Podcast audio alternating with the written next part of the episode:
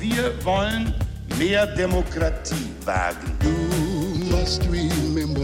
Scheitert der Euro, scheitert Europa. Der Stichtag. Die Chronik der ARD. 28. August 1837. Heute vor 185 Jahren begannen im britischen Worcester zwei Chemiker eine würzige Soße herzustellen, die Worcester-Soße. Axel Rowold. Man kann viel falsch machen mit der, äh, mit der Worcestersoße. Ja eben, genau falsch. Die meisten Buchstaben sind überflüssig. Wustersoße. Und haben sich im jahrhundertelangen Sprachgebrauch nicht nur ab, sondern weggeschliffen. Wustersoße. Worcester, das ist eine mittelenglische Großstadt und Verwaltungssitz der Grafschaft Worcestershire, was beides ursprünglich wohl mal ganz anders ausgesprochen wurde, jetzt aber egal ist. Was kann ich denn dafür, es mir schmeckt? Was kann ich denn dafür, dass es mir schmeckt? Die nächste Fehlerquelle, Worcestersoße ist mit Vorsicht zu dosieren. In dem Moment, da man die Wustersoße selbst schmeckt, ist zu viel drin. Sagen Wuster erfahrene Köche und sie haben wohl recht. In der Soße befinden sich Essig, Zucker, Zuckerrübensirup, Salz, Sardellen, Tamarindenextrakt, Zwiebeln, Knoblauch, verschiedene Gewürze, natürliche Aromen und noch irgendetwas, über das besser nicht gesprochen wird. Die genaue Rezeptur kennen nur wenige, zum Beispiel Ken Monk, Mitarbeiter im Stammhaus in Worcester.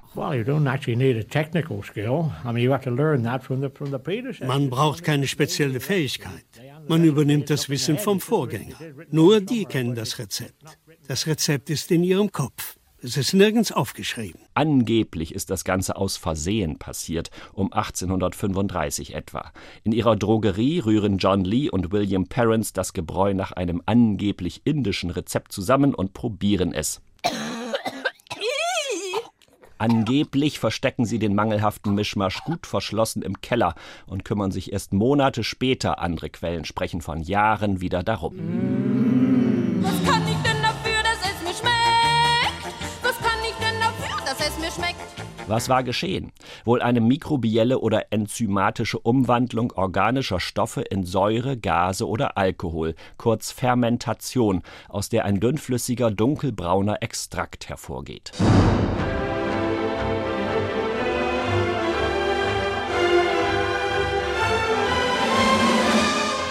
Braune Brühe ist eine Goldgrube im übertragenen Sinne. In ihren Anfangsjahren als Verdauungshilfe beworben, wird die Worcestersoße ein Knüller als Prototyp der Convenience-Küche.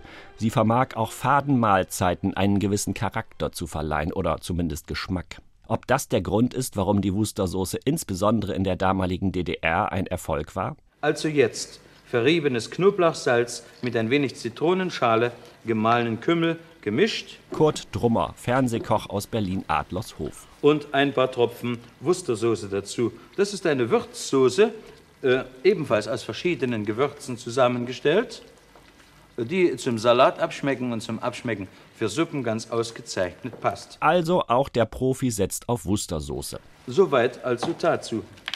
Es gab sogar zwei Varianten, Original Wuster und die liebliche Dresdner Mischung mit Apfelgelee.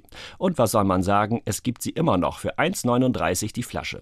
Die Produktion der Original Wustersoße aus Wuster in der Grafschaft Worcestershire begann heute vor 185 Jahren. Was kann ich denn dafür, dass es mir schmeckt?